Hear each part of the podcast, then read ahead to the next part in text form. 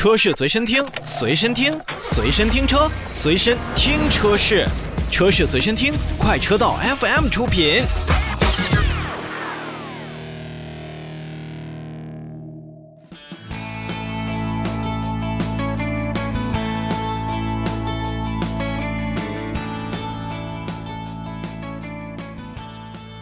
新车来了的最后一点时间呢，跟大家聊一聊来自英国的品牌捷豹。前两天呢，捷豹路虎呢是分别发布了两台新车，捷豹呢是正式宣布上市了新款的 XFL，路虎呢则是全球首发了揽胜极光的。L 版在今天所跟大家所说到的新款捷豹 XFL 呢，它的售价区间是从三十九点九八万元到四十九点九八万元。车型呢，按说是比原来要便宜了，但是整个的动力呢，还是用到了直列四缸的 2.0T。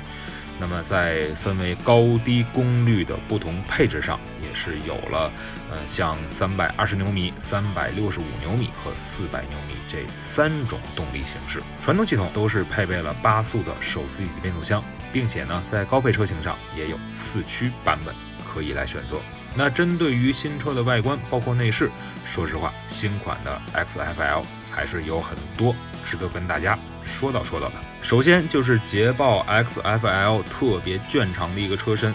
用英国车的感觉来讲呢，就是比较修长的那种雪茄型的车身感觉。同时呢，在外观方面呢，依旧提供了像豪华版和运动版两种外观风格，并且呢，前大灯组也是采取了全新的双 J 的设计，